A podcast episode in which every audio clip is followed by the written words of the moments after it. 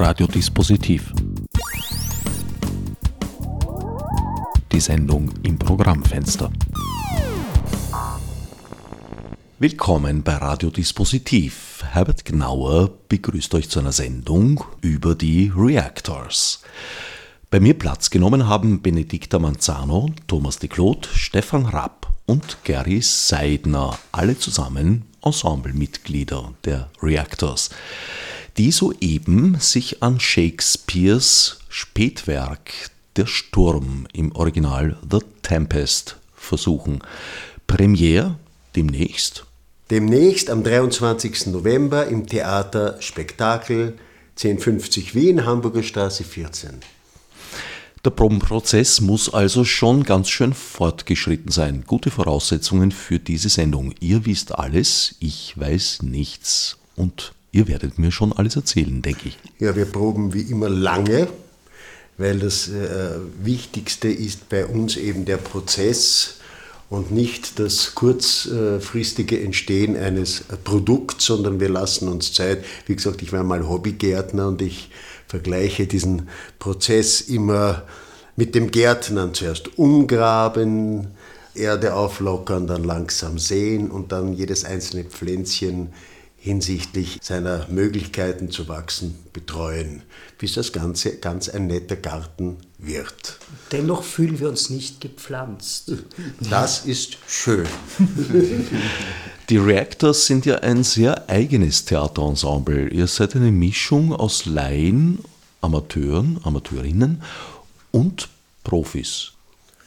Also in dem Sinn würde ich sagen, sind wir, nachdem wir mehr für das Theater und keinesfalls und niemand von uns vom Theater lebt, würde ich allen den Titel Amateuren geben, einschließlich mir selber in diesem Sinn. Auch wenn ich eine sogenannte Profikarriere mal, oder Karriere, ein Profi, wie sagt man, ein Profitum mal äh, gehabt, gemacht habe, etc. Benedikta, dich kenne ich auch eigentlich von Theater als Sängerin vor allem. Ja, also und ich bin jetzt in diesem Stück, also ich habe, habe bei den letzten beiden Reactors äh, habe ich, habe ich sehr, sehr ausführliche Rollen gehabt. In diesem Stück habe ich nur einen Kurzauftritt. Der ist allerdings unüberhörbar. Und unübersehbar. Kurz, aber heftig. Ja, absolut. Ich bin schon sehr gespannt, äh, wie so die, die, die Meinung insgesamt sein wird. Ja, also ich hoffe, dass er, dass er nicht zu Traumatisierungen führen wird im Publikum. Es könnte schon, aber es könnte zumindest eine akustische äh, Schockerlebnisse könnten schon äh, die Folge sein. Ja. ja, so ein Gehörsturz. Aber ansonsten hoffe ich doch, dass, dass die Traumatmosphäre des Stückes das Ganze dann wieder abfedert. Nein, wird dadurch sogar gestärkt, weil es ist ja nicht nur ein Traumstück, sondern es ist auch ein Albtraumstück, wenn man es genau betrachtet. Und du unterstehst mir, es ein Albtraum zu sein. Nein, du bist, Nur in dem du bist eine atmosphärische Bereicherung des Ganzen. Also wenn du noch so singst wie damals, als ich dich zum letzten Mal gehört habe, und das ist gar nicht so lange her, das war, als du den Protest-Song-Contest ja. gewonnen hast, naja, da denke ich, braucht man sich vor Traumatisierungen nicht sehr zu fürchten. Wie willst du sehen? Na, ich glaube, das kann man, ich habe das auch gesehen, das kann man miteinander Benedikta 1 und 2 überhaupt nicht vergleichen. Nein. Ja, das ist so schön, wenn man was weiß, was die anderen nicht wissen. Ja. Aber ich glaube, wir machen unseren künftigen Zusehern gerade Angst. Aber vielleicht, es gibt ja auch so eine Angstlust. Vielleicht, vielleicht sollten wir das Thema wechseln. Na, das Thema wechseln nicht, im Gegenteil vertiefen. Der Sturm, wie seid ihr auf dieses Stück gekommen? Ja, also mich hat das Zitat, wir sind der Stoff, aus dem die Träume sind, ein ganzes Leben lang gereizt, äh, mental. Es hat mir immer wieder gefallen. Und das war eigentlich der ursächlichste Grund, warum ich dieses Stück dann aus dem Original Englischen ins Deutsche übersetzt und danach gedichtet habe. Das war eine sehr, für mich sehr, sehr spannende, drei Monate dauernde Arbeit. Und wie ich es fertig hatte, habe ich dann die Hälfte gekürzt und dann habe ich es ja, mit meinen lieben Reaktors zusammen erprobt und ja, so war das. Das nimmt jetzt meine nächste Frage vorweg. Du hast die Übersetzung selbst gemacht. Ja, ich habe die Übersetzung gemacht und eine Nachdichtung, ja. Weil dir die vorhandenen Übersetzungen nicht genügt haben. Das würde ich so nicht sagen. Ich hatte so das Gefühl, ich möchte das von Grund auf, ich habe mich mit vorhandenen Übersetzungen von Anfang an überhaupt nicht beschäftigt. Ich wollte es von Grund auf erfahren. Ich habe schon dann ein bisschen, wenn ich das alte Englisch nicht ganz äh, ähm, reingekriegt hat, habe, auch mit, mit Hilfe verschiedener Lexikas, habe ich dann schon manchmal alte, also äh, neue Übersetzungen zu Hilfe genommen, um ein bestimmtes Verständnis äh, zu kriegen manchmal, habe es aber dann versucht, alles versucht in eine eigene Sprache zu binden, das Ganze. Also mit Schlegeltick oder Bodyssin, ich weiß nein, nicht. Mit, nein, mit Schlegeltick habe ich mich gar nicht beschäftigt. Das ist, nein, äh, ich habe mich ein bisschen mit Erich Fried und so, aber auch nur, nur ansatzweise. Aber ich wollte es wirklich von Grund auf selber erfahren. Und das war für mich eine Wunder, also mehr als zwei Stunden am Tag habe ich das nicht geschafft, weil es eine große Konzentration äh, erfordert. Aber die zwei Stunden waren absolut vergnüglich für mich. Meine Erfahrung war ja, äh, ich bin ja mit den Schlegel-Dick und Bodissin-Übersetzungen natürlich aufgewachsen. Und das ist eine sehr gedrechselte Sprache. Es ist halt das Deutsch des 19. Jahrhunderts, als Shakespeare wiederentdeckt oder für den deutschen Sprachraum erstmals entdeckt wurde. Und wann immer ich in diesen Stücken einen Satz nicht verstanden habe und im englischen Original nachgeschaut habe, haben mir zwar Worte gefehlt, die musste ich im Wörterbuch nachschauen, aber der Satz an sich war immer wesentlich einfacher und klarer und auch eigentlich immer gut verständlich. Ja, ähm, es ist mir auch so, also Schlegeltick, ich, ich, ich verstehe es manchmal einfach nicht. Oder ich muss einen Satz fünfmal lesen, das tue ich mir nicht an. Ich habe auch eine bestimmte also ich habe nicht versucht, eine sozusagen neuzeitliche Sprache zu verwenden. Es hat mir schon gefallen, eine bestimmte Musikalität in der Sprache zu bewahren oder einfach äh, eine gewisse Musikalität in diese Sprache hinein zu atmen, hinein zu imaginieren. Aber äh, ein bisschen anders als Erich Fried, glaube ich. Also ich habe schon, äh, mir hat es manchmal schon eine, eine, eine, lyrische, eine lyrische Sprache das Ganze. Also ich habe mich nicht bemüht, das jetzt auf, neue, auf einen neuen Sprachkontext zu, zu verplätten, würde ich mal sagen. Wie geht es euch mit der Übersetzung von Thomas? Also für mich ist das, ich, ja, ich bin ja in einer Spezialsituation, weil ich keineswegs beim ganzen Probenprozess dabei war, sondern eigentlich das Ergebnis des Probenprozesses erlebe. Ja. Und was tatsächlich wirklich da ist, es ist diese, diese, diese Zauberatmosphäre, ist sehr spürbar. Ja, und, zwar, und zwar in der ganzen Inszenierung. Und ich vermute, das hat sehr wohl auch mit der Übersetzung zu tun. Ja. Es, ist, es ist sehr gut verständlich. Also, also es gibt keinen Punkt, wo ich mir denke, das ist jetzt so geschraubt, dass ich es nicht verstehe. Gibt es nicht. Aber es ist auch, wie der Thomas sagt, nicht, nicht gezwungen irgendwie modern. Also man merkt, es ist eine ältere Geschichte, aber man versteht diese ältere Geschichte gut. Es ist keine ja? Alltagssprache. Nein, es ist keine Alltagssprache. Es ist, eine, es ist eine Sprache in einer anderen Zeit, in einer anderen Welt, das ist völlig klar. Äh, aber es gibt jetzt da für mich keinen Moment, wo, wo ein, eine Verständnisschwierigkeit da wäre. Ja? Also insofern finde ich es auch gerade für ein solches Vorhaben, dass wir als eine sehr also eine kleine Gruppe mit wenig Mitteln, das auf eine, auf, eine, auf eine sehr improvisierte Bühne stellen, dafür finde ich gerade eine solche Übersetzung ideal. Ja? Also, also für mich ist es so, wenn man sich das Stück anschaut, wird man relativ schnell merken, dass jede Figur in diesem Stück einen eigenen Ton hat und auch eine eigene Sprache und damit irgendwie wie ein Instrument ähm, diesen, diesen Zauber erzeugen kann, weil, weil auch durch die Unterschiede zwischen den äh, Figuren erst dieser Gesamtton entsteht. Und Ganz generell im Theater ist es ja so, wir, wir sprechen im Theater immer in, in einer Kunstsprache. Also es ist nie, fast nie so, dass, äh, dass man äh, das erwarten würde, auf der Straße zu hören, was man im Theater hört. Darum geht es auch gar nicht. Im Theater ist es so, dass du durch die Stimmung, die du selber hast beim Spielen oder die Bilder, die du in deinem Kopf siehst, diese Bilder eben dem Publikum vermitteln kannst, im besten Falle, und dass äh, jeder, der im Ensemble ist, das auf seine Art und Weise tut. Und daraus entstehen auch verschiedene Schichten in diesem Stück, die dann zusammenwirken und das Ganze erst möglich machen. Ja, und dazu kommt dann noch das, was für mich den, den, den eigentlich den, den, großen Zauber in dieser Produktion ausmacht, nämlich, dass wir äh, diese Stimmung auch äh, mit entsprechenden Geräuschen unterstützen und die alle live bei der Vorstellung machen. Also bei uns kommt kein Ton aus einer Dose. Wir machen das alles live. Wir haben äh, selber uns überlegt, wie können wir mit einfachsten Mitteln eine Geräuschkulisse erzeugen, die den Zuschauer in die eine oder andere Stimmung versetzt und ihn so auf die Szene, die als nächstes kommt, einstimmen kann.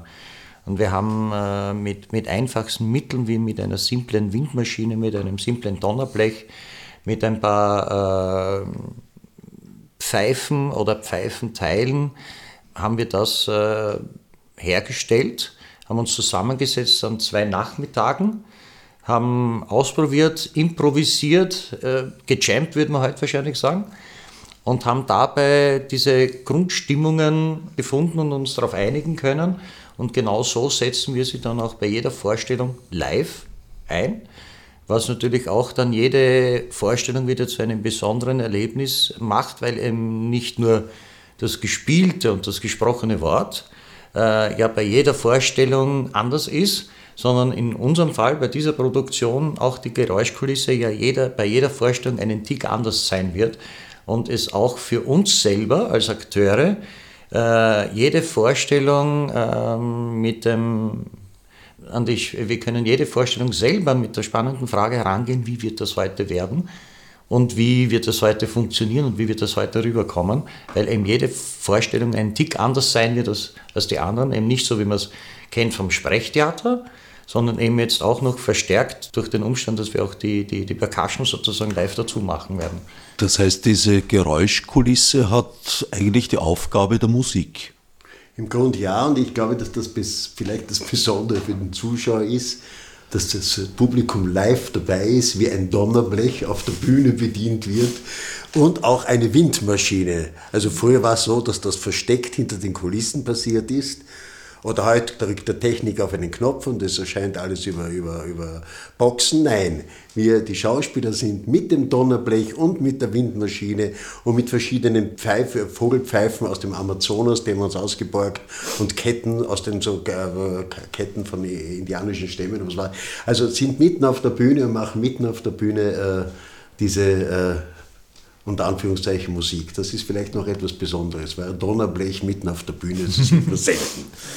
Und was, was auch für mich jetzt als größtenteils äh, Zeugin äh, sehr schön ist, ist, dieselbe, es, ist, es spielen immer die Personen, die nicht gerade in der Szene spielen. Ja. Und man sieht also, dass, die, dass die, Spielen, die Spielenden wechseln sozusagen in die Rolle der Musikanten und dann wieder zurück. Ja, also die, jeder, jetzt mit Ausnahme von mir, hat jeder im Ensemble, jede und jede im Ensemble eine Doppelfunktion. Das heißt einerseits als Akteurin, als Akteur und andererseits als, als Geräusch. Als Produzierende, als Musiker, als Musikerin. Ja. Und das finde ich sehr, sehr schön. Also man hat, für mich zeigt das auch dieses, diesen ganzen Ensemble-Gedanken sehr schön. Ja. Es, gibt, es gibt ja auch keine Auf- und Abtritte. Ja. Die Schauspieler sind die ganze Zeit auf der Bühne.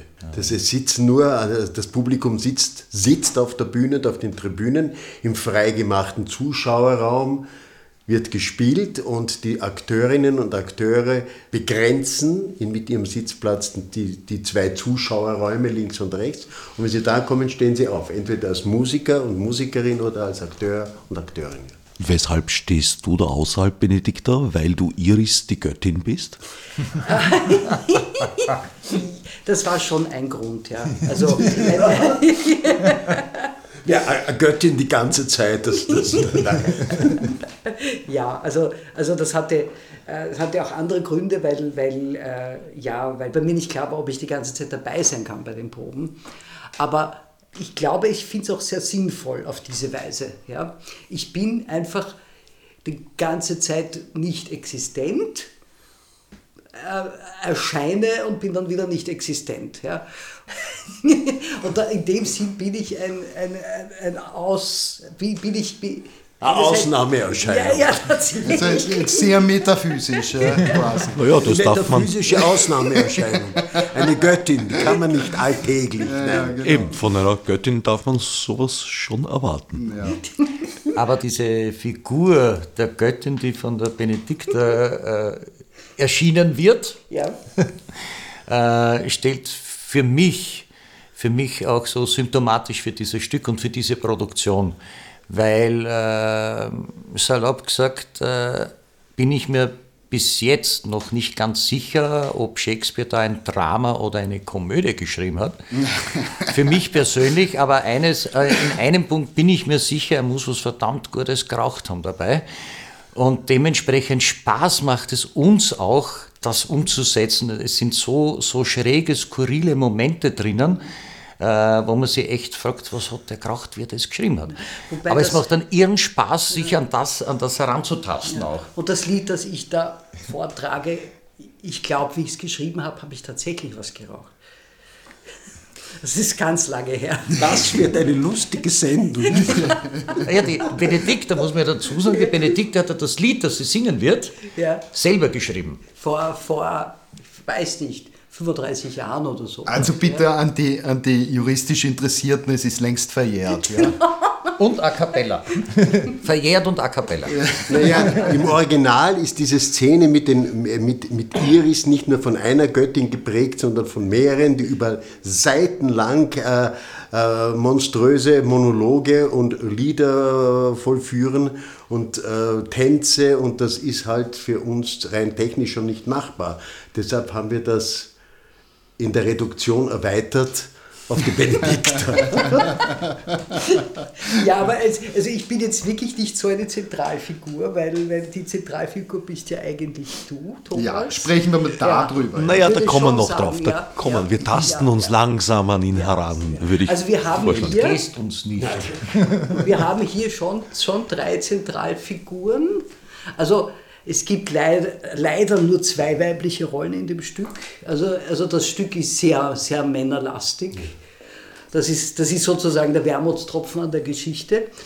Wobei ja, du hast ja eine eigentlich eine neutrale Rolle, hast du, hast du auch mit einer Frau besetzt, oder? Ja, also der Ariel wird von einer Frau gespielt. Genau, genau. Das ist angeblich normalerweise, aber was ist ja am Theater normal, ist das eine Männerrolle. Für mich war das von Anfang an äh, nicht klar, dass das eine reine Männerrolle ist. Sondern es wird von einer, von, von einer wunderbaren äh, Kollegin, Ja. die das spielt. Für die Drogen bist ja eigentlich du zuständig, Gerhard. Du bist Stefano, ein betrunkener Mundschenk. So steht's in der Besetzungsliste drinnen, ja. Was ist die Bedeutung dieser Figur? Ich glaube, diese Figur selbst hat jetzt keine Bedeutung, sondern es ist das Zusammenwirken von drei Figuren, äh, die das ausmacht. Das ist zum einen eben der Stefano, den ich spielen darf, gemeinsam mit dem Trinculo, der auch vom, ein, ein, ein, ein Mit, Mitarbeiter des Hofes zu Neapel ist und den der Thomas in Doppelfunktion geben wird. Also er spielt nicht nur den Prospero, sondern er spielt auch den Trinculo dazu. Und dann gibt es noch den, den Caliban, das ist ein Eingeborener der Insel, der eigentlich der Herrscher der Insel sein sollte, der vom Prospero unter nicht ganz geklärten Umständen sozusagen vom König zum Sklaven gemacht wurde. Und die drei Figuren kommen zusammen in dem Stück und dann äh, entsteht erstens ein, ein sehr skurriles Charaktergemisch, das auch für herrliche Situationskomik sorgt. Und äh, gemeinsam schmieden die drei den Plan, sozusagen den Prospero zu beseitigen, um selber die Herrschaft auf dieser Insel zu übernehmen. Aber ähm, naja, so ähnlich wie äh, Dick und Doof oder Pinky und Brain äh, scheitern die an ihren eigenen Unfähigkeiten. Also diese, diese, diese Narrenszenen sind, hier wird, äh, arbeitet Shakespeare nicht mit dem weisen Narren, sondern das ist wirklich, das ist eine der Geburtsstunden von Dick und Doof. Das ist das, ist, äh, das sind Dick, das ist Hochstatus, Tiefstatusfiguren. Das ist bis in den, wirklich in den urtümlichsten Unsinn hineingetriebene Szenen der Dramaturgien, die Shakespeare da vorschlägt und die wir auch in diesem Sinn nachvollzogen haben. Vergleichbar mit den Handwerkern im Sommernachtstraum? Äh, durchaus fast noch extremer. Fast noch extremer. Also Shakespeare hat natürlich schon gewusst, dass die Leute gern lachen wollen und dass die Leute nichts mehr lieben als wirklich virtuosen Unsinn. Und was die drei aufführen, das kann man durchaus, obwohl es in der Gesamtdramaturgie des, äh, des Stückes schlüssig ist, aber für sich einzeln genommen kann man durchaus sagen, das ist virtuoser Unsinn. Du spielst ja, wie schon erwähnt wurde, eben den Prospero und diesen Trinculo. Das heißt, du zettelst eigentlich eine Revolte gegen dich selber an und inszenierst das auch noch als Regisseur. So ist er, unser Thomas. ja, normalerweise würde ich sagen, wenn mir so jemand anderer erzählen würde, würde ich sagen, du spinnst. Was, was fällt dir eigentlich ein? In dem Fall war es einfach so, nachdem ich das Stück übersetzt habe, habe ich sofort begonnen, meine eigenen Szenen, die großen Szenen, die monologischen Szenen oder dialogischen großen Szenen, in denen die auch monologhaft teilweise gestaltet sind, sofort einzuproben. Das heißt, in dem Moment, wo ich mit den anderen Reactors angefangen habe zu proben, habe ich eigentlich die Szenen des Prospero, die Hauptszenen, schon drauf gehabt zumindest textlich, sonst hätte ich mir das nie zugetraut. Naja, da hilft es vielleicht, dass du selbst übersetzt hast. Ne? Erst, ja, es hat natürlich geholfen, aber ich hätte mir in einer normalen Probezeit, wie am normalen Theater in sechs Wochen, hätte ich mir das nie im Leben zugetraut. Nur dadurch, dass ich vorgearbeitet habe, und ich sage es ganz ehrlich, ich habe an meinem Text ein Jahr, ein Jahr gelernt. Ich habe ein ganzes Jahr gelernt hier. Stefan, du bist der entmachtete Wilde, wie es im Programmheft steht. Ja. Ja, also ich bin entmachtet, ich bin hoffnungslos, ich bin absolut ärgerlich, äh, dass, dass alle Macht haben außer mir, dass jeder auf mir rumtrampelt und ich bin, ich bin wirklich ein verzweifelter, ein verzweifelter Mensch, der aber in dieser Verzweiflung plötzlich die Hoffnung entdeckt. Ähm, und diese Hoffnung leider äh, auf, äh, auf Leute richtet, die, die dem nicht ganz äh, gerecht werden können. Und, und der hat irgendwie was unglaublich Tragisches, dieser, dieser Caliban. Und er ist, er ist unglaublich äh, unschuldig und liebevoll auch irgendwie in seinem Ärger. Und er kriegt einfach, ja, er kriegt einfach richtig die Fresse voll. Ja, ist es nicht sagen. überhaupt ein, ein Grundthema dieses Stückes, die Verzweiflung? Weil der Prospero kommt ja auch nicht aus freien Stücken auf die Insel, um sie da jetzt in Besitz zu nehmen als Kolonialherr, sondern er wird vertrieben von seinem eigenen Bruder. Ja, das ist, das ist in der Tat das zentrale Thema. Das betrifft also eigentlich alle Figuren dort. Es sind ja auch, äh, also alle Figuren außer Prospero und Miranda sind gestrandet und Caliban sind gestrandet dort, sind also alle nicht freiwillig da. Ähm, der, der bzw. die Ariel in unserem Fall äh, ist, ist also gebunden an den Prospero. Äh, das ist tatsächlich das Thema. Der, der Caliban, um nochmal auf ihn zu kommen, ist halt in, in, seiner, in seiner Versklavtheit so unschuldig. Ja, er ist also, er, er kommt vom, ja, vom Regen in die Traufe und es wird nichts besser und ja, er ist wirklich, er ist eine geschundene Kreatur, das muss man sagen.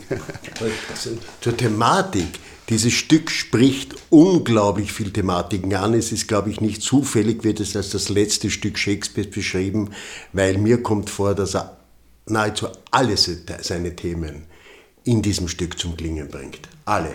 es hat eine tragische Komponente, in die immer wieder auch eine Art von grotesken, skurrilen Humor aufblitzt. Es ist beides. Es ist ineinander verwoben. Ich mag sowas sehr gern. Also, Interessanterweise wird es als Romanze gesehen. Da, dazu muss ich einfach auch was sagen. Das ist eigentlich, finde ich, der tollste Bereich in dem Stück. Ja, also die, diese Liebe zwischen, zwischen den zwei jungen Liebenden, äh, da merkt man so richtig einen bösen Humor. Also man mag, das ist, das ist vordergründig alles jetzt äh, Friede, Freude, Eierkuchen und dahinter sind also ganz tiefe Gruben, in die man dann bei gegebener Zeit reinfällt. Also Romanze im typischen Sinn ist es sicher nicht. Ich habe immer so auch beim Schreiben das Gefühl gehabt, dass da immer, dass bei manchen Stellen, nicht immer, bei manchen eine zweite Ebene drinnen ist. Bei den Liebesszenen bin ich mir sicher, dass sich Shakespeare auch über den ersten Augenblick der romantischen Liebe eigentlich lustig macht. Oder ironisch das betrachtet. Er nimmt es schon ernst, aber klar ist auch eine Spur Ironie drinnen. Das, das, das macht es für mich spannend. Das ist ein doppelter Boden. Also ich habe auch da den Eindruck jetzt als Zuschauende, weil das ist ja auch eine Mischung aus gesprochenen und höchstwahrscheinlich Gedachtem, ja, was die Leute auch zu sich selbst denken. Und das kommt gerade bei den Liebesszenen raus. Das ist unglaublich spannend. Da macht, er macht den großen Liebesschwur und wie reagiert sie? Sie sagt ja, ja, also jetzt passiert das, was ich, mich, was ich mir ewig erhofft habe. Und dann geht sie gleich das innere Radl durch, sagt sie, ja, also ich schenke dir mein Herz, aber wenn du es nicht haben willst, dann bin ich zumindest deine Freundin. Ja, also sie, sie geht schon so, so, wie man das halt dann tut, ja, schon alle, alle Optionen durch, ja, nicht, nicht spontan, oh super, danke, ja, sondern sie geht die ganzen Optionen durch, was könnte er jetzt sagen, ja. Während er vor ihr kniet und ihr die Hand hinstreckt, damit sie sie ergreift. So, ja. Ja. Ihm, wird, ihm wird quasi die Hand taub dabei. Ja. Also das ist, das ist eigentlich muss ich sagen, eine sehr lustige Szene. Ja, ja. Und sehr, sehr, gemein auch. Ja. sehr gemein. Obwohl, wenn man es erst einfach liest, dann ist es eine Liebesszene, aber dahinter ist eine zweite Ebene. Nicht? Ich habe das beim Schreiben ganz, ich habe es gespürt. Ja, ja. Also, dass die Menschen, dass man merkt, die Menschen reagieren nicht nur spontan aufeinander, sondern da rennt ganz viel in ihrem Inneren. Und diese inneren Prozesse, die kommen immer wieder raus bei den, bei den, bei den Figuren. Was ich auch spannend finde, dieses Thema von Gut und Böse. Ja, wir haben da einen Menschen, der selbst dem unglaubliches Unrecht angetan wurde, aber er tut selbst auch wieder Unrecht. Prospero. Der Prospero, ja. Wir haben keine klare, wir haben schon ein paar sehr bösartige Figuren, aber wir haben wir haben keine klare Zuordnung, wer ist gut und wer ist böse. Also Wie im wirklichen Leben. Ja, ja das finde ich. Also ich könnte, mir, mir, das, das Spannende ist auch wieder bei diesem Stück wie bei vielen anderen in der, in der Arbeit und bis jetzt und wahrscheinlich noch weiter, es gibt immer neue, immer wieder noch etwas zu entdecken. Das ist unglaublich. Also ich bin selber mit Prospero nicht fertig mit meiner Entdeckungsreise zu der Rolle. Das geht weiter, auch bei den Vorführungen. Das, da bin ich, mir ganz, bin ich ganz überzeugt. Aber wie gesagt, es gibt keine eindeutigen Feststellungen, auch keine moralischen in dem Stück. Ja. Zauber spielt eine sehr große Rolle, allerdings in einem völlig anderen Sinn als zum Beispiel bei Ferdinand Raimund, wo das eher lieblich und ein bisschen bieder daherkommt. Bei Shakespeare ist das, glaube ich, ein bisschen bösartiger. Also würde ich nicht einmal so sagen, Moisassos Zauberfluch von Raimund ist ganz schön heftig ist ganz schön heftig. Also ich glaube, da, äh, ja, es geht, es geht bei Shakespeare und bei Raimund geht es um, eigentlich geht es um Magie. Bei beiden. Und äh, das war, ist auch ein besonderer Anspruch dieses Stückes, dem wir hoffentlich gerecht werden können, diesen Gedanken der Magie, dass es, in, dass es möglich ist, Wirklichkeiten zu zaubern. Prospero zaubert mit Hilfe des Luftgeistes Ariel, oder der Luftgeistin in unserem Sinn Ariel, Zauber der Wirklichkeiten, die, die aus magischen Praktiken kommen. Prospero war, bevor er Inselherrscher wurde, wider Willen, im Zivilberuf Herzog von Mailand. Wo hat er seine Zauberkräfte her? Er hat sich immer wieder, also das wird nur angedeutet im Text, aber er hat sich immer wieder statt dem Regieren es zu widmen, hat er sich äh, Büchern gewidmet, die scheinbar dieses Thema Magie oder soll man, Alchemie wahrscheinlich. Alchemie, vermutlich Alchemie, all diesen Dingen äh, äh, genähert und sich mit diesen Dingen auseinandergesetzt. Also ich, es kommt für mich heraus, dass er das aus Büchern hat.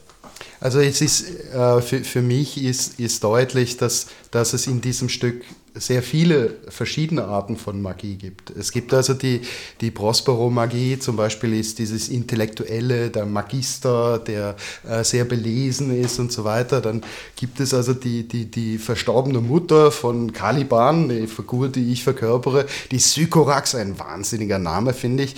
Die ist zum Beispiel eher, die kommt so aus der Natur und diese Naturmagie und das Bedrohliche, das die Natur haben kann. Äh, Ariel selber ist, ist, ist ist Luftmagie und so weiter. Und ähnlich unterschiedlich sind auch die Stimmungen, die damit erzeugt werden. Also der Prospero, der verkörpert eben die Dinge, die wir heute nicht mehr Magie nennen, ähm, aber die sozusagen magisch für, für die Leute damals vielleicht magisch gewirkt hätten. Und ja, Caliban, Sykorax, eher die Natur und so weiter. Ja. Sykorax kommt vor?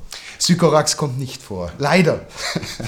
das wird, die Sykorax wird mit der schwarzen Magie äh, identifiziert und irgendwann einmal wird auch gesagt, das ist sozusagen, die kommt aus Afrika. Eine afrikanische Hexe. Aus Algier, glaube ich. Aus Algier, ja. Algier. Ja. Wobei Shakespeare ja so mit geografischen Gegebenheiten eher sehr locker umgegangen ist. Aber ja, wenn es schön klingt, dann passt schon. Aber da liegt ja auch mal Böhmen dass, am Meer. Dass er schon gewusst hat, dass Algier in Afrika ist, das glaube ich schon. Ja. Ich glaube, damit ist das schon der andere Kontinent gemeint. Das ist ja auch ein, ein, ein Thema dieses Stückes, ist durchaus die Besitznahme äh, von Naturvölkern durch Zivilisation. Also das ist äh, Prospero ist schon zum Teil ein Zivilisationsmensch, der einfach diese Insel in Besitz nimmt vom Naturvolk, präsentiert von Caliban bzw. der schon verstorbenen Mutter Sycorax. Auch das ist ein Thema des Stückes. Geschrieben Anfang des 17. Jahrhunderts, also zu einem Zeitpunkt, als die Kolonisation ihren Anfang nahm eigentlich. Ja. Da gibt es ja eine spannende Szene, wo dein, äh, wie, wie heißt er, dein, dein Gefährte, der, äh, wo der schwärmt, einer der Schiffbrüchigen, der hat ganz wunderbare Visionen, was er mit dieser Insel machen würde. Mhm. Der Gonzalo, ja. Der Gonzalo, genau. Dass der da einen Idealstaat errichten würde wo es nichts gibt, keine Arbeit, kein Geld, kein Militär, keine Herrscher, keine Waffen, keine Waffen, genau, kein Eisen, ja, kein ja. eigener Besitz und ja. so weiter. Ja. Kein eigener Besitz. Also der will das goldene Zeitalter dort ausrufen. Das ist eigentlich. Ja. Also quasi die, die, die, etwas die Gegenbewegung zu, äh, zur Kolonial, äh, Kolonialisierung, zurück zur Natur, das ist auch mit drin. Ja. Das ist auch sehr spannend und ist eben auch etwas, was sehr böse kommentiert wird durch, durch das Stück selbst. Ja. Also ich will nicht sagen böse, aber böse glaube ich zu viel, aber Shakespeare macht sich sogar über diesen Form des Idealismus, des des Platonismus macht er sich leicht lustig. Da bin ich ganz überzeugt. Über diese Form des Ideals, obwohl es ja eigentlich wunderschön ist, was dieser Mann sagt. Aber jedenfalls der Gonzalo ist der, der immer an das Gute glaubt, ja, kann man sagen. Ja, das ist der Gut, ja, so kann man sagen.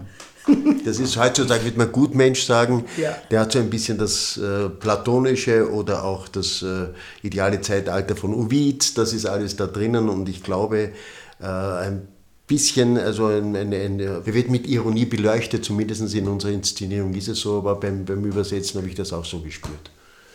Du hast vorher gesagt, dass sich Prospero schon, als er noch Herzog von Mailand war, mit der Magie auseinandergesetzt hat.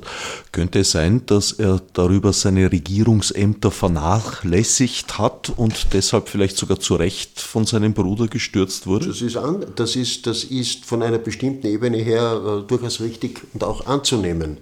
Äh, er hat einfach die, er sagt das ja auch selber, er hat die, das Regieren seinem Bruder überlassen und dieser falsche Hund hat ihn dann als, als unbrauchbar äh, geortet und ihn, hat dann mit dem König von Mailand zusammen, äh, von Neapel einen Pakt geschlossen und wollte ihn, in dem Pakt hat es geheißen, dass die beiden ihn umbringen werden. Also der Bruder von Prospero und der König von Neapel wollten Prospero beseitigen, haben ihn in einem Boot mit seiner Tochter dem offenen Meer ausgesetzt und er ist auf diese Insel getrieben worden, auf der das Stück spielt. Miranda und Prospero.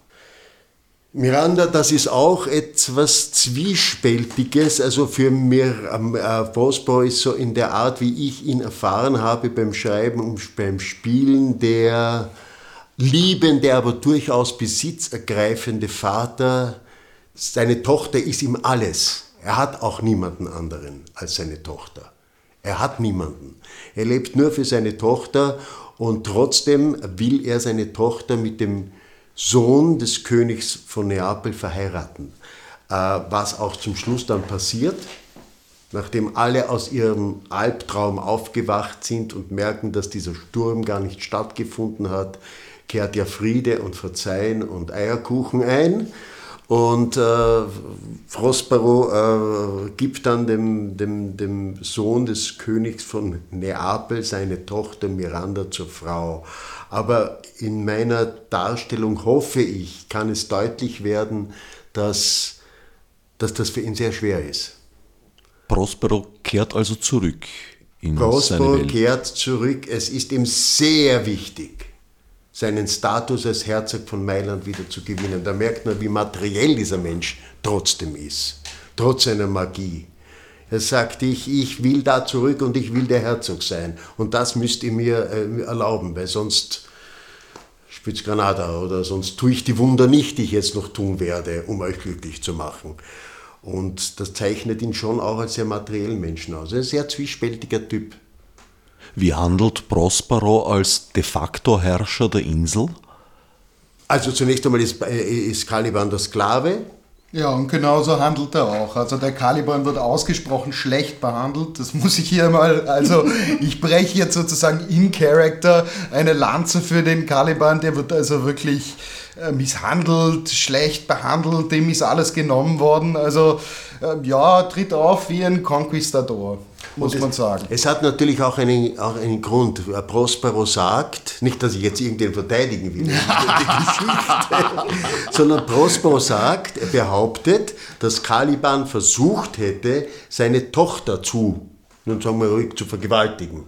Das, das hätte Caliban versucht, er hat natürlich einen Naturtrieb und da kommt die Moral des europäischen Vaters und sagt, nein, nein, nein, nein, nein, nein ab jetzt, wenn du das machst, bist du mein Feind und behandle dich als Sklave. Und er behandelt ihn dann wirklich furchtbar. Nur um nochmal in, in, in Character zu sprechen, der, der Caliban versteht dieses ganze Konzept überhaupt nicht. Also da geht es natürlich nicht um eine Vergewaltigung, da geht es einfach darum, habt Spaß. Ja? Aber Gut, das kann man natürlich unterschiedlich sehen. Das ist ja das Schöne.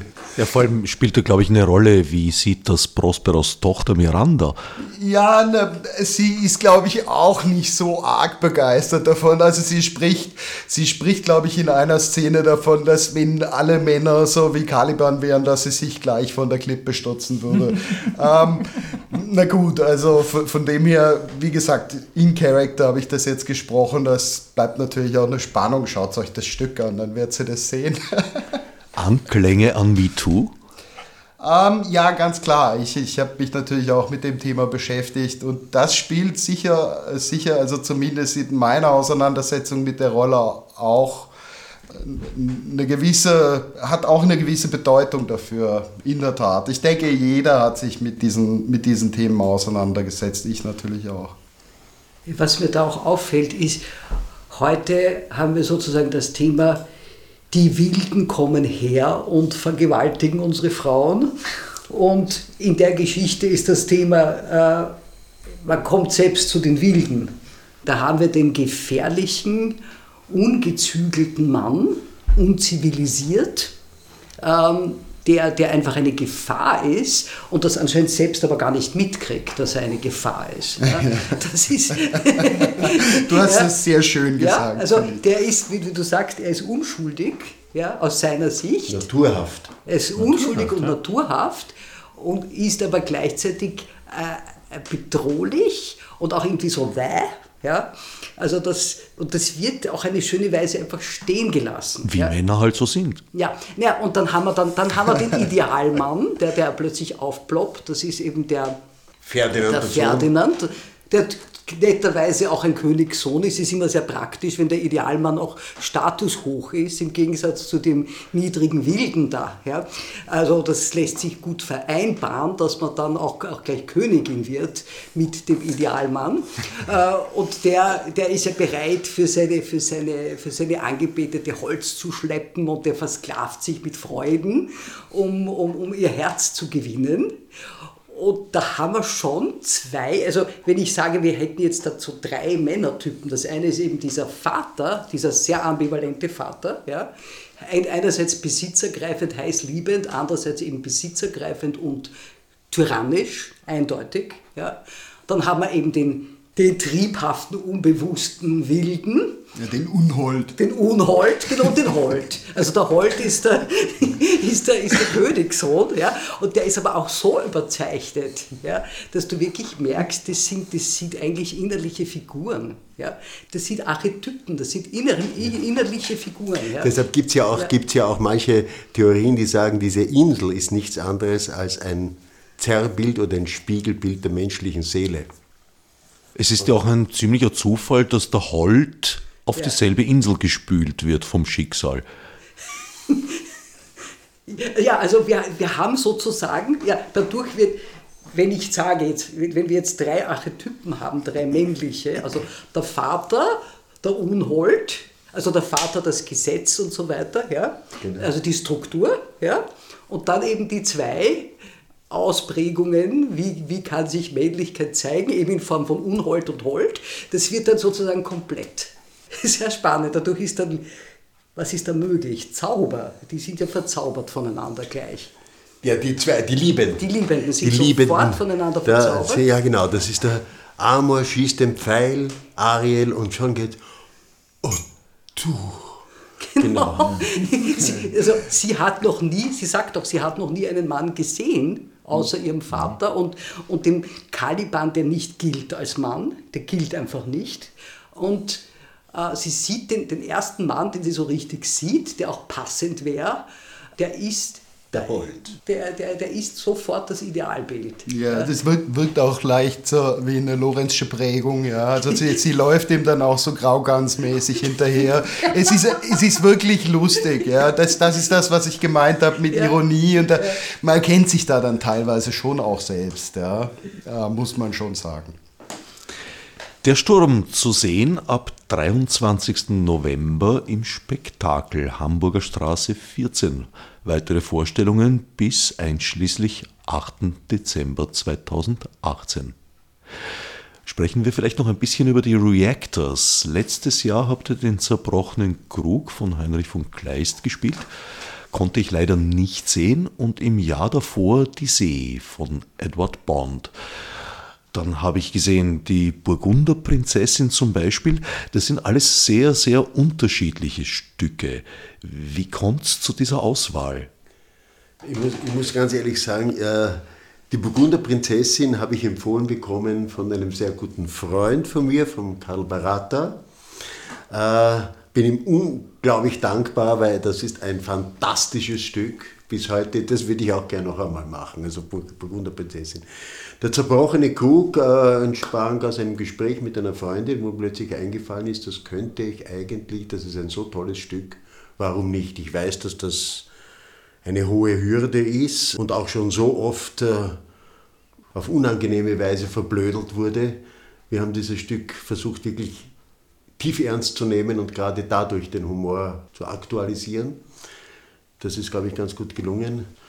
Und jetzt der Sturm habe ich ja erzählt. Das kam aus einer, das kam, es war einfach eine, eine, eine Eingebung, das zu machen. Der zerbrochene Krug ist ja für ein Amateurtheater insofern schon ein eher unübliches Stück, weil es eine recht kleine Besetzung hat. Und bei Amateurtheatern sucht man eigentlich meistens Stücke mit großen Besetzungslisten, damit auch alle eine Rolle kriegen. Ja, wobei, also die, wie gesagt, die, die Reaktor sind ja kein fixes Ensemble. Und das, das ergibt sich eigentlich relativ selbstverständlich. Es gibt dann, also wir haben nie, bis jetzt habe ich nie erlebt, dass jemand kommt, bis, bis jetzt gesagt, was, da kann ich nicht mitspielen, bist du wahnsinnig, das hat es nicht gegeben. Es hat sich einfach alles relativ locker ergeben. Das sind Leute weggefallen. Ich habe manchen Rollen angeboten, die dann gesagt haben, sie wollen es nicht, dann kamen neue dazu. Der Zufall hat einiges gebracht. Also es gab diesbezüglich nie Probleme. Es gibt aber schon Kontinuitäten. Es gibt seit drei Jahren Kontinuitäten. Seit drei Jahren äh, ist eigentlich jetzt ist die dritte Produktion, wo eigentlich das Ensemble, die, der Grundstock dieselben Leute geblieben sind. Die Reactors stehen vor einer Änderung. Du hast mir vorher gesagt, du möchtest dich zurückziehen, Thomas. Ja, ich, ich habe das auch intuitiv äh, entschlossen, einmal eine, zumindest eine Pause zu machen als Regisseur und Organisator. Und der Gerhard Zeidner wird die Reactors mal übernehmen und dann schauen wir, wie lang oder vielleicht mache ich das übernächste wieder oder er macht zwei. Also ich mich mal zurückziehen. Vielleicht spiele ich bei der nächsten Produktion nur mit aber jetzt mal für mich eine Pause als, als Leiter. Wie kann man sich die Funktion des Leiters vorstellen? Äh, ist, sind die Reactors eher so ein, ein, hierarchisch von oben gesteuertes Projekt oder ein basisdemokratisches? Wie ergibt sich das? Also ich, ich, es ist einfach so, also ich habe in den letzten Jahren versucht, einen Rahmen zu schaffen äh, durch Organisation, Organisationsarbeit, äh, der ermöglicht hat, in Ruhe ein paar Monate miteinander zu arbeiten. Sei es das finanziell so zu regeln, dass man sich einen guten Proberaum mieten kann, dass man entsprechende geringe, aber doch Subventionen bekommt äh, und alle diese organisatorischen Sachen übernommen, ein Rahmen und auch die, die, die, wie die PR laufen soll. Also die Rektors haben auch äh, im Außenbereich ein paar Leute, die mitarbeiten seit Jahren, sei es an der PR, sei es an der Grafik, es sind auch künstlerische Menschen, die die Plakate machen etc., sodass das, das Außen wird, wie es ist in den letzten Jahren von mir geleitet worden. Das hat jetzt mit dem direkten Produktionsprozess gar nicht so viel zu tun. Das ist die reine Administration, den Rahmen zu schaffen, damit man in Ruhe arbeiten kann. Was innen passiert, äh, ich bin, der, ich, bin sozusagen der Regisseur, aber in dem Fall habe ich auch viel gespielt. Es kamen viele Ideen von außen ich, ich, weiß nicht, ihr, müsst, ihr müsst sagen, wie wirkt es sehr, wirkt es eher demokratisch oder bin ich der Diktator? Nein. Aus, aus meiner Sicht ist es so, dass äh, dass sich die besten Ideen durchsetzen. Also es ist so, dass wir, dass wir Szenen spielen, äh, dann kommt es wirklich aus jeder Ecke äh, immer wieder vor, dass sagen, ja, mach, lass uns das so machen oder wie wäre es, wenn wir die Stimmung so gestalten und dann äh, wird das versucht und wenn das funktioniert, wird es beibehalten. Äh, manchmal gibt es auch ein Machtwort, muss man sagen, äh, kommt eher selten vor, aber gibt es. Ansonsten ähm, denke ich mal, ist das wie bei Open Source Software, das Beste setzt sich durch und so ähnlich läuft der Prozess auch in der Produktion. Ja. Ja, ich habe diesmal gar nicht so viel Regie, also die Gruppe ist schon so eingegangen, das sind so intelligente und wertvolle Menschen. Ich, hab, ich war aufgrund einer Krankheit dieses Jahr bei manchen Proben nicht dabei, habe gesagt, probt allein. Das ist durchaus möglich, die kennen sich gut, das sind bewusste Menschen, die verstehen etwas, von, das sind keine Laien, das sind sie beileibe nicht, das sind Amateure. Das sind keine Laien, die verstehen etwas von, ihrem, von ihrer Berufung als Amateurschauspielerinnen und Schauspieler. Und die kann man kann allein proben auch, da hat der Gary übernommen die Probe, ist kein Problem. Vor allem jetzt aus den, aus den äh, Produktionen, wo ich halt im ganzen Probenprozess drin war, wenn du sagst ganz basisdemokratisch, das funktioniert nicht. Ja, man braucht jemand, der zum Beispiel dieses letzte Machtwort spricht. Das braucht man einfach. Man braucht in dem Sinn eine Führungsfigur, aber das ist eben die Frage, wie wird geführt. Ja? Und es gibt eine Art zu führen, wo jemand einfach nur eine Vision hat und die den anderen aufdrückt. Und es gibt eine Art zu führen, wo jemand eigentlich aus den äh, Ensemblemitgliedern was herauslockt. So würde ich das beschreiben. Ja. Und ich würde sagen, in dieser Art macht das der Thomas. Ja. Also zumindest für mich war das Wichtigste an der ganzen Geschichte, war immer diese extreme Erfahrung in einem Ensemble zu sein. dass wir wirklich miteinander spielen, dass wir uns gegenseitig spüren, dass wir aufeinander reagieren und dass man auch jetzt nicht das Gefühl hat, weil jemand jetzt eine große Rolle spielt, ist, ist das der Star und weil jemand eine kleine Rolle spielt, Nein. ist er unwichtig. Ja. Und in dem Sinn ist auch der Thomas zwar die Hauptfigur oder, oder die leitende Figur, aber zugleich, zugleich eben auch ein Ensemblemitglied. Das ist sehr genau. spannend. Das, ja. ist, das ist eine. Einfach ein Haberer. Ja, ja. ja. Hast du diese Arbeitsweise entwickelt aus deinen Theaterreisen, Workshops heraus? Ganz genau. Ich habe genau diese Arbeitsweisen, weil ich gesagt habe, in, in einem Haus ist ein Dachziegel genauso wichtig wie eine Türklinke. Äh, es gehört alles zusammen, es steht alles mit äh, organisch, so wie im menschlichen Körper steht alles mit allem in Bezug. Dann entsteht Lebendigkeit und, und, und Transparenz und so. Und das habe ich als Profi am Theater habe ich das oft sehr vermisst. Und diesen Traum wollte ich mir wollte ich mir erfüllen und deshalb habe ich die Theaterreisen entwickelt, Theaterspiel als Reise zu sich und anderen. Und genau diese Intentionen habe ich natürlich auch versucht bei den Reactors Wirklichkeit werden zu lassen. Wir sind alle gut befreundet. Da war manchmal, manchmal gibt es Auseinandersetzungen, ja, aber im Grunde, na. Es macht einfach Freude. Muss ja auch Auseinandersetzungen geben. Irgendwo muss es sich ja reiben, damit Energie entsteht. Es, es, muss sich reiben, aber, aber es kann sich auch so wie in, der, wie in der Erotik, es kommt drauf an. Manche Leute lieben die harte Reibung. Manche Leute, ich, ich bin einer, der eher auf die Zartheit losgeht. Ich mag die, und es, ja, also diese Reibung kann es auch geben. Ja. Ein äh, Resultat von Reibung ist auf jeden Fall Wärme und die tut uns allen gut. Das heißt, du wirst es so weiterführen, wie du es jetzt von Thomas ich werde es auf jeden Fall im, im Sinne vom, vom Thomas weiterführen, was mir auch nicht schwerfällt, weil ich, was äh, das angeht, mit dem Thomas ohnehin auf einer Wellenlänge bin. So haben wir uns auch gefunden, würde ich sagen. Ich habe äh, davor bei einer der anderen Theatergruppe gespielt, beim Ensemble 19. Und der Thomas hat dort bei einem Agatha Christie Krimi die Regie gemacht und so haben wir uns kennengelernt. Und äh, auch von meiner Warte aus sofort gemerkt, da ist, da ist jemand auf meiner Wellenlänge, da stimmt die Chemie, da ist ein wunderbares Zusammenarbeiten mit den Möglichen, ein wunderbarer Austausch von Kreativität, Austausch von Ideen, ohne dass man jemals das Gefühl hat, dass man beim anderen in eine Mauer rennt, weil der sagt, na, ich will das aber so haben. Und ähm, ohne sich jemals zurückgesetzt zu fühlen. Und, und äh, so bin ich dann auch zu den Reactors gekommen und dort hat sich das äh, in beiden Produktionen jetzt, äh, sowohl voriges Jahr im Krug als auch jetzt beim Sturm, äh, mit jeder einzelnen Probe bestätigt. Und dementsprechend wohl fühlt man sich auch in dieser Familie. Dementsprechend äh, wäre ich auch dumm, wenn ich es nicht so in dem Sinne weiterführen würde. Benedikta, wie bist du zu den Re Reactors geraten? Ich bin zu den Reactors geraten, weil der Thomas und ich uns wirklich lange kennen. Noch dazu am selben Tag Geburtstag haben. und, Aber so lange kennt ihr euch auch wieder nicht. Nein, das, das ist jetzt keine vorgeburtliche Bekanntschaft, aber wir kennen uns. Nein, wir haben, wir haben zum Beispiel im selben Konzert gespielt, einmal vor Ewigkeiten. Da, da habe ich einen großen Fehler gemacht. Ich habe die Benedikte gebeten, bei meiner zweiten oder dritten Plattenproduktion im Vorprogramm zu spielen.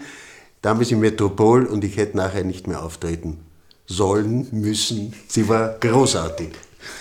Super. Aber, aber er hat es mir insofern verziehen. Also ich habe nämlich wirklich, ich hatte so damals eben vor, vor drei Jahren, ich hatte wirklich so den herzlichen Wunsch, ich möchte Theater spielen. Ja. Irgendwann bekomme ich einen Anruf vom Thomas, er hätte doch da eine Rolle für mich. Ja, und das war eben diese, diese sehr dominante Person im Sturm, ah nicht im Sturm, in der See, ja, jetzt verwechsel ich es beides. Ja, sind beides. ja alles recht maritim, ne, von recht den maritim. was, was irgendwie äh, damals ja auch so ein spannender Bohnprozess war, weil ich habe, ich, ich musste ja wirklich irgendwie auch, auch grauslich sein und, und das habe ich mir erst richtig aneignen müssen. und irgendwie habe ich dann äh, Zuflucht genommen bei Erinnerungen an irgendwie meine doch sehr äh, herrschaftliche Großmutter.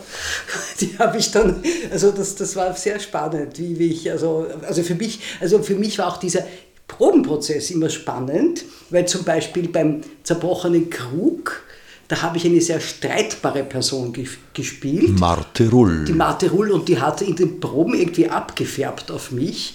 Und ich war für meine, für meine Verhältnisse viel streitsüchtiger, als ich sonst bin. Ja, ich, ich war okay. unglaublich stur, was ich normalerweise gar nicht bin, aber, aber die, die Rolle hat mich da also heftig übernommen. Und das, das ist auch immer ein ganz spannender Prozess. Was macht die Rolle mit mir? Ja, was macht die Rolle mit mir? Und natürlich, was hat die mit mir zu tun, ist eher eine große Frage. Ähm, aber wir haben es jetzt nicht auf einer Ebene, dass man das jetzt als Therapie irgendwie angelegt ist, ganz und gar nicht. Das wäre schrecklich. Nein, das Spannende ist einfach, das, das Spannende ist dieses Zusammenspiel. Im besten Fall erlebst du die Szene so, als würde sie genau jetzt zum ersten Mal passieren. Ja, es passiert jetzt. Ja. Stefan, wie bist du zu den Reactors gekommen? Oh ja, das ist eine interessante Geschichte. Ich habe damals äh, angefangen ähm, im, mit der See, ähm, hatte damals eine ganz kleine Rolle. Dann ist uns irgendwie der männliche Hauptdarsteller abhanden gekommen und durch irgendeinen Zufall habe ich das dann geerbt und das hat so richtig gut gepasst. Äh, bei mir ist das nämlich, wenn ich dir widersprechen darf, ja.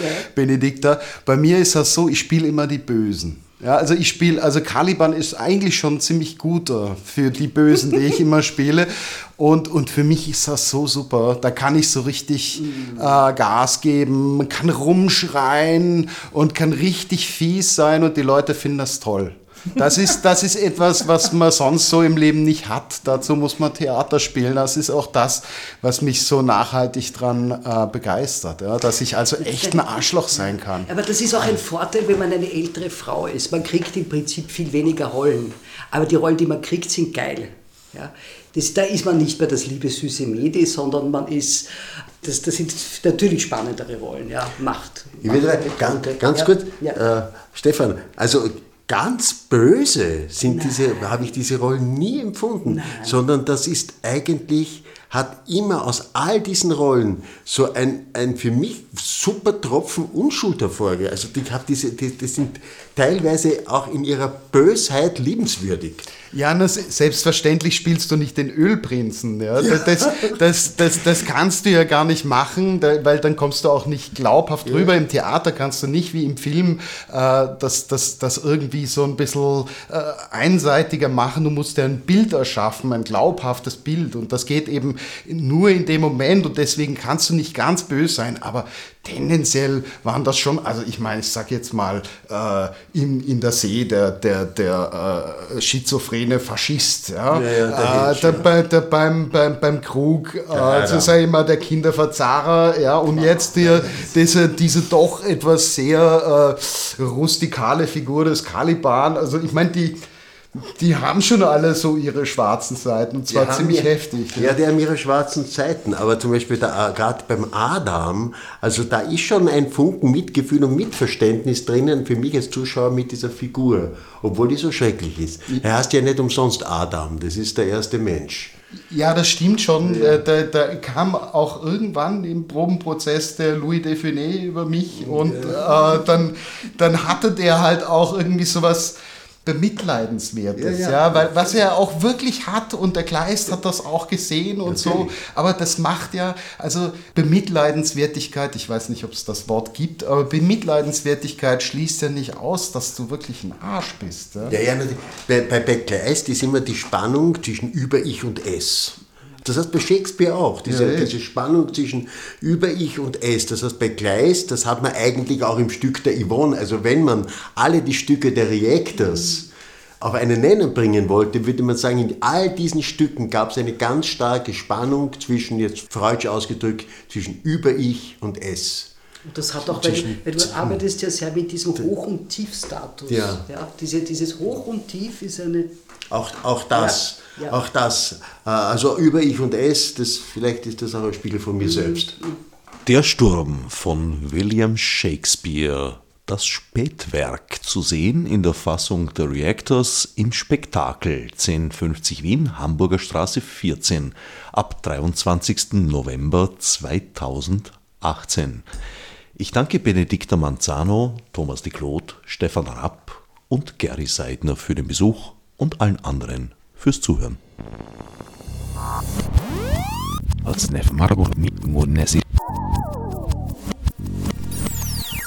Fichte subsidiar